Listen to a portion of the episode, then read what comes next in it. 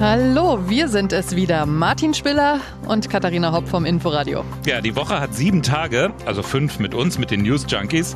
Und äh, man hat aber irgendwie das Gefühl, es gäbe in dieser Woche nur einen einzigen Tag, der wirklich zählt.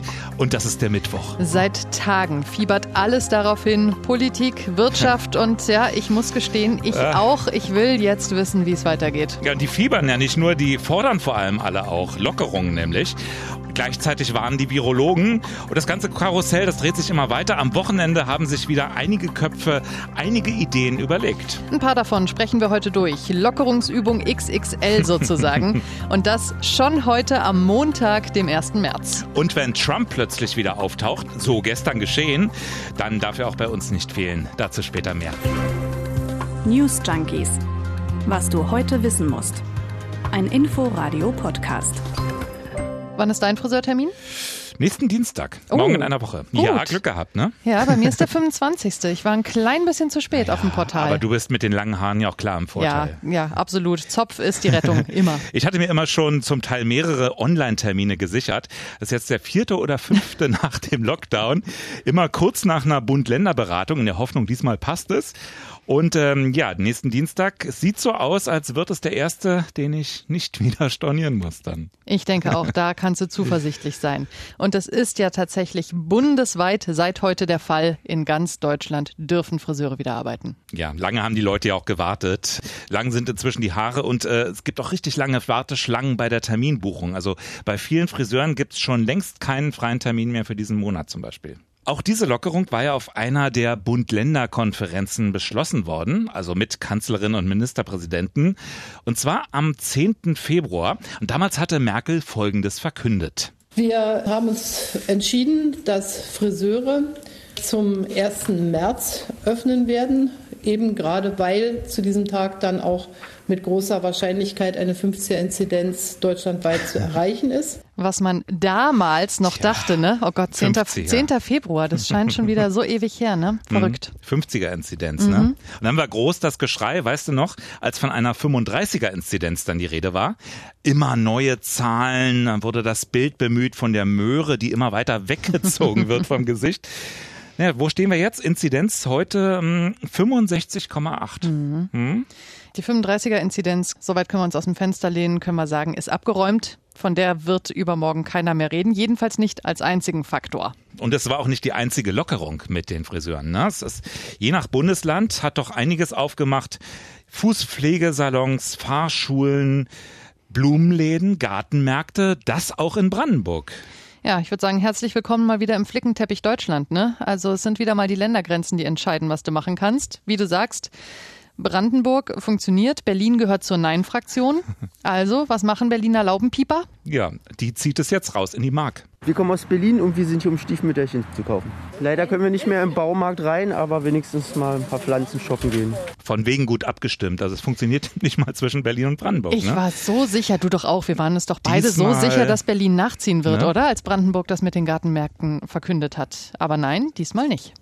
Also so war es sicherlich nicht im Sinne der Erfinder und äh, Nordrhein-Westfalens Ministerpräsident Armin Laschet. Der gehört ja doch zu den eher lockeren mit seinem Bundesland, aber dass das jetzt so löchrig alles ist, das will der auch nicht. Deshalb werde ich eher dafür kämpfen, dass wir wieder zu bundeseinheitlichen Lösungen kommen, dass wir das pauschale Schließen, das die letzten Wochen bestimmt hat, verändern und zu einer differenzierten, vorsichtigen, angleichenden Öffnung in den 16 Ländern kommen. Also differenziert und angleichend. Was meint der Armin?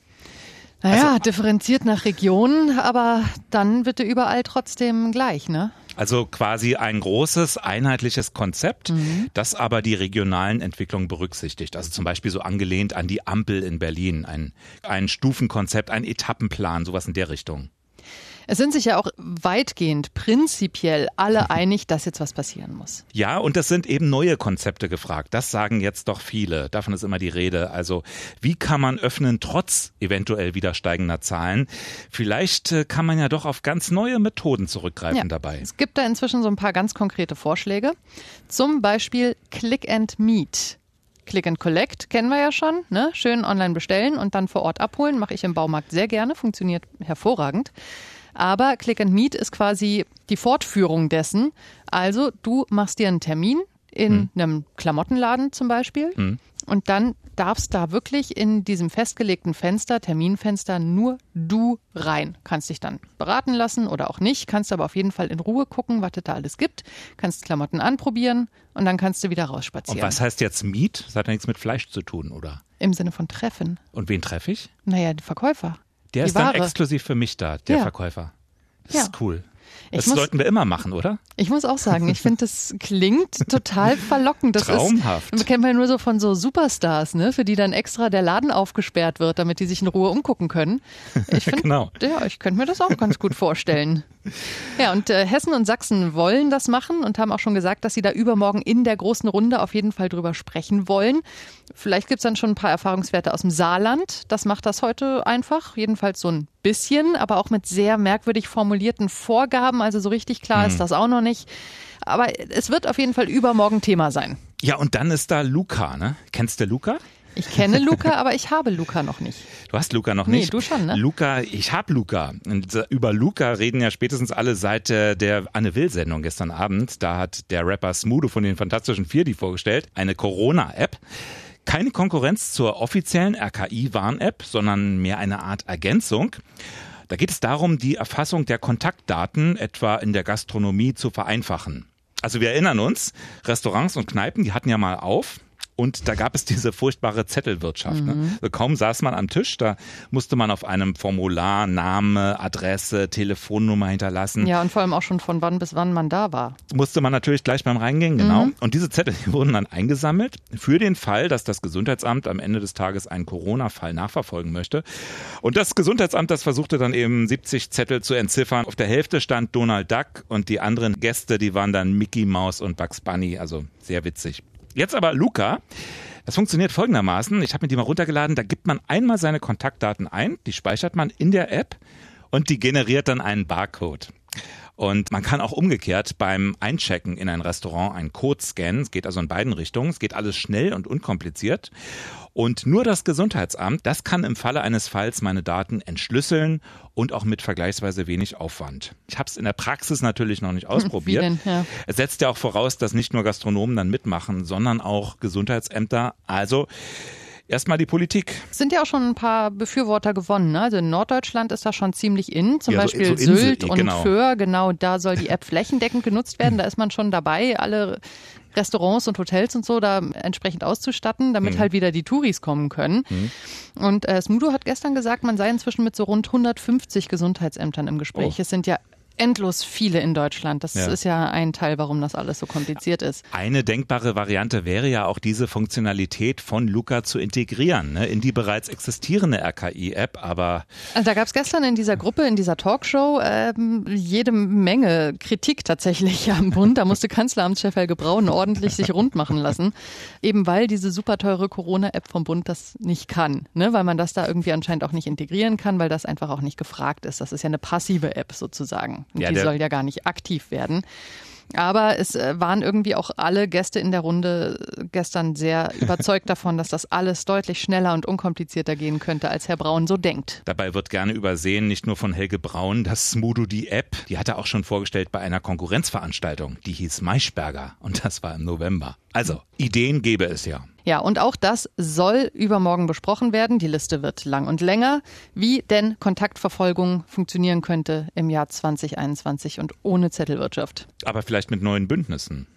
Ja, es gibt nämlich jetzt noch einen Vorschlag. Wir haben ja letzte Woche darüber gesprochen, dass Grenzen, ja. Ländergrenzen, Bundesländer, national, wie auch immer, irgendwie nicht so ganz das Wahre sind bei dieser Pandemiebekämpfung. Ja, wir haben versucht aufzuzeigen, warum nationalstaatliches Handeln bei einem Virus nicht so wirklich viel bringt. Ja.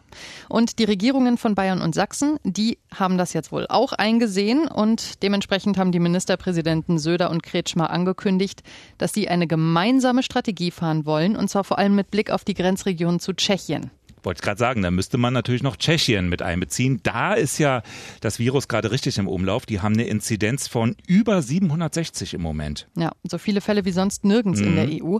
Naja, und das, davon ist natürlich auch das Grenzgebiet zu Bayern und Sachsen betroffen. Wir haben ja auch geschlossene Grenzen teilweise. Und ähm, da haben die Ministerpräsidenten jetzt angekündigt, sie wollen da gemeinsam an der Entspannung in der gesamten Region arbeiten. Dazu gehört dann halt auch, dass man Patienten aus Tschechien aufnimmt, wenn die eigenen Krankenhäuser das zulassen, dass man, sobald genug Impfstoff da ist, dass man dann ein bisschen was rüberschickt. Also, dass man halt einfach mal sich die gesamte Region anguckt und guckt, dass man mhm. gemeinsam diese Region in den Griff bekommt. Das finde ich jetzt ja mal einen ganz vernünftigen Ansatz, muss ich sagen. Ja, und ganz konkret zum Impfstoff, ne? Immerhin, Bayern, Sachsen und Thüringen haben ja angekündigt, Impfdosen rüberzuschicken, speziell für Grenzpendler auf der tschechischen Seite. Die Rede ist von 15.000 Dosen. Also ganz konkrete Hilfe auch über die Grenze hinweg. Ja, und dafür sagt äh, ein Herr Söder, müsse aber bitte alles ein bisschen einfacher werden. Mit einem überbürokratisierten System kommen wir nicht weiter.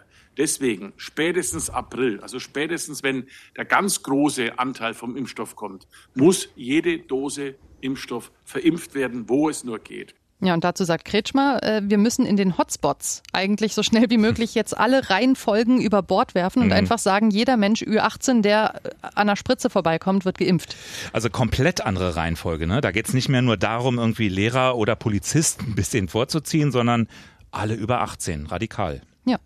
Ja. Und Söder, der ja in den vergangenen Tagen fast schon verdächtigt wurde, zum ja, Lockerungslager übergelaufen zu sein, der warnt mittlerweile auch erneut zwei Tage vor dem Gipfel. Der spricht von einem Öffnungsrausch. Ähnlich sein Amtskollege Kretschmann in Baden-Württemberg, der sagt, der sagt, in dieser Zeit keine große Lockerung, nur kleine Schritte seien möglich. Wir werden sehen, der Gipfel rückt näher, die Lockerungsforderungen werden lauter, es wird weitere geben. Morgen ist ja auch noch ein Tag. Richtig. Ja, und ähm, es bringt halt so jeder seine Ideen und seine Prioritäten mit. Ne? Also ich, puh, ich will da nicht die Tagesordnung bauen. Wir halten euch auf dem Laufenden. Auf dem anderen Feld war es so schön ruhig in den letzten sechs Wochen. Kein Gebrüll kam da über den Teich. Oh, war das gut. ja, die Rede ist natürlich von Donald Trump, Ex-US-Präsident. Ja, Twitter hat er eben nicht mehr als Forum, wo man dann morgens immer lesen konnte, worüber er sich die Nacht über aufgeregt hatte. Aber jetzt hatte er das jährliche Treffen der Konservativen. Das fand dieses Jahr in Florida statt. Und zwar nicht nur wegen der praktischen Nähe zu seinem Golfplatz, sondern vor allem wegen der laschen Corona-Regeln in dem Bundesstaat. Ja, es war der erste große Auftritt seit dem Abtritt. Und zwar, man muss es so sagen, vor seinen Fans. Also es gab sehr mhm. viel Applaus. Ja, und schnell wurde klar, der hat sich auch nicht verändert. Also immer noch die Rede von Wahlbetrug. Äh, er zog jetzt schon ein verheerendes Fazit der beiden Präsidentschaft. Seine Entscheidungen seien ein Desaster. Biden hole tausende Flüchtlinge aus der ganzen Welt ins Land, hat er gesagt. Ja, und da macht er ja wirklich mit allem weiter, was er vorher auch gemacht hat. Ne? Also politische Kommentare abgeben zu dem, was der neue Präsident macht, das äh, gehört sich einfach. Also es klingt so dämlich, ne? aber es gehört sich einfach nicht. Das ist wirklich ein ganz grob unhöflich in den USA und es ist einfach mal wieder, es ist egal. Ja, und dann war man aber besonders gespannt darauf, äh, was er zu seiner persönlichen Zukunft sagen würde. Ne? Tritt er nochmal an 2024? Womöglich mit einer neuen eigenen Partei? We have the Republican Party. It's going to unite and be stronger than ever before. I am not starting a new party. Ja, klare Antwort. Da keine, freuen sich die Republikaner. Keine Splitter, ne, weiß man nicht. Weiß man nicht. Schwierig, ne? Aber keine, keine Splitterpartei, ja. Und ob es ihn nochmal geben wird, ein drittes Mal als Präsidentschaftskandidaten? Hm. Who knows? I may even decide to beat them for a third time, okay? Uh, third time? Ja, das hast du ja schon erwähnt. Er bleibt ja dabei, dass er die Wahl gewonnen hat. Dass so, er zweimal die Wahl gewonnen hat und dann halt auch ein drittes Mal gewinnen wird. Ich frage mich ja, was das kleinere Übel wäre. Ne? Also wenn er, er jetzt von Unite spricht in Bezug auf die Republikaner, ähm, ja, was wäre schlimmer, ein abgespaltener rechter Rand oder eine gemeinsame, aber letztlich ja zerrissene Partei? In einem Mehrparteiensystem, in dem eigentlich nur Platz ist für zwei Parteien. So bleibt ja die Spaltung vorhanden zwischen diesen beiden Flügeln. Das ist halt das Ding. Wir müssen auch diesen Jubel, den wir da gehört haben, natürlich nochmal einordnen. Ne? Mhm. Also Trump ist da aufgetreten bei der CPAC. Das ist die Conservative Political Action Conference und das ist halt ein alljährliches Event, bei dem sich Konservative und Ultrakonservative Republikanerinnen und Republikaner so aus dem ganzen Land versammeln. Das ist jetzt äh, bei weitem nicht der Querschnitt der Basis, der republikanischen mhm. Basis, sondern das ist, was wir hier ja sagen würden, der Flügel. Genau. Ja, aber man hat ja auch wieder gesehen bei dem Impeachment, wie schwer sich die Partei damit tut, hier eine, eine neue Linie zu finden. Also Mitch McConnell, ne, der Mehrheitsführer der Republikaner im Senat, der hatte dagegen gestimmt, aber trotzdem Trump beschuldigt für die Ereignisse vom 6. Januar. Ja, und seitdem wütet Trump gegen McConnell und auch wieder heute, ne? Das war spektakulär. Nicht nur gegen McConnell, sondern er hat die Namen all jener Republikaner vorgelesen, die in diesem Impeachment Prozess sich in irgendeiner Weise gegen ihn gestellt haben. Das heißt, der hat tatsächlich subtil quasi, mehr oder weniger subtil, eine Drohung ausgesprochen. Ja, hm. jeder, der sich gegen mich stellt, gegen den werde ich Stimmung machen. Und diese Menschen werden ja schon bedroht von Trump-Anhängern. Ja, das ist wie, ja schon real. Das ist real und wie gefährlich diese Leute sind, das hat man ja gerade erst vor ein paar Tagen lesen können. Da tauchten ja Berichte auf über Anschlagspläne. Mhm. Die Polizei sogar, die war es, die berichtete von Äußerungen. Angeblich wollte Trumps Fußvolk das Kapitol sprengen. Also und zwar in dem Moment, wenn Präsident Biden seine erste Rede dort vor dem Kongress gehalten hätte. Das sind so diese zwei Seiten. Ne? Also auf der einen Seite wirklich diese, diese Gewaltandrohung von, von Menschen, die halt nach wie vor hinter Trump stehen und auf der anderen Seite aber diese politische Drohung. Also wenn ein Trump quasi sagt, jeder Republikaner, der gegen mich ist, mhm. bekommt Ärger mit mir. Also das, das, das wird sich in die Politik auswirken. Das ist jetzt halt nicht einfach nur so ein verrückter Immobilientycoon, der da irgendwie rumwütet, sondern der hat nach wie vor wirklich Einfluss. Also Republikaner werden sich überlegen, ob sie Kompromisse mit den Demokraten eingehen gehen, wenn die Gefahr besteht, dass sie hinterher von Trump als Verräter gebrandmarkt werden. Tja. Es sei denn, und dazu passt ganz gut, dass heute die Meldung reinkam, Frankreichs Ex-Präsident Sarkozy, ne, der mhm. ist zu einer Haftstrafe verurteilt worden, ein Jahr Gefängnis wegen Korruption. Naja, in Sachen Trump wäre ja aus dieser Richtung Justiz auch noch einiges denkbar und das könnte eventuelle Pläne immer noch mal durcheinander schmeißen. Weißt du, was heute vor einem Jahr war? Der 1. März 2020. Unter anderem. Und am 1. März der erste Corona-Fall in Berlin. Ein Jahr haben wir nun schon damit zu tun in der Hauptstadt. Das war so verrückt, ich erinnere mich. Ne? Ja? In, den, in den Nachrichten. In der Nachrichtenredaktion haben wir dann eine Zeit lang quasi jeden weiteren Fall gezählt, bis uns dann mhm. irgendwann mal auffiel, nach kürzester Zeit, dass wir das jetzt eigentlich lassen können weil es zu viele werden. Und wir hätten uns allerdings noch nicht so richtig vorstellen können, wie lange wir dann hier irgendwann im Lockdown sitzen würden. Ne? Das war trotzdem immer noch weit weg alles.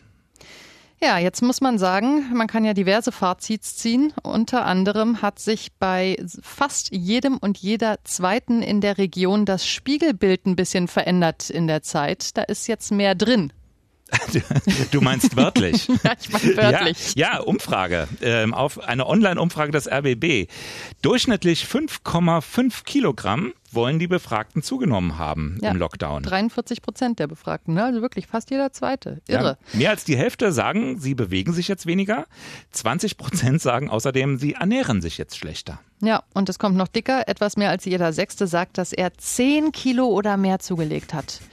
Ist schon irre, ne? Frust essen. Ne? Ja, aber ganz ehrlich, äh, es geht noch, also beim Spazierengehen verbrennt man offenbar nicht sonderlich viel Kalorien, weil das ist doch das neue Hobby. Sind doch jetzt immer alle und ständig draußen unterwegs und bewegen sich in der Natur. Ja, aber vielleicht sind das so die Spuren des Winters, ne? Geschlossene Fitnessstudios, erhöhter Alkoholkonsum, keine Ahnung.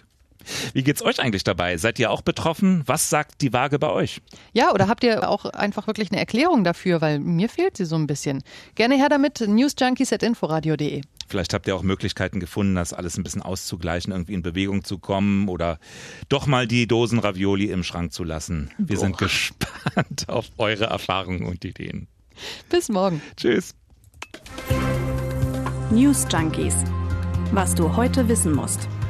Ein Podcast von Inforadio. Wir lieben das Warum.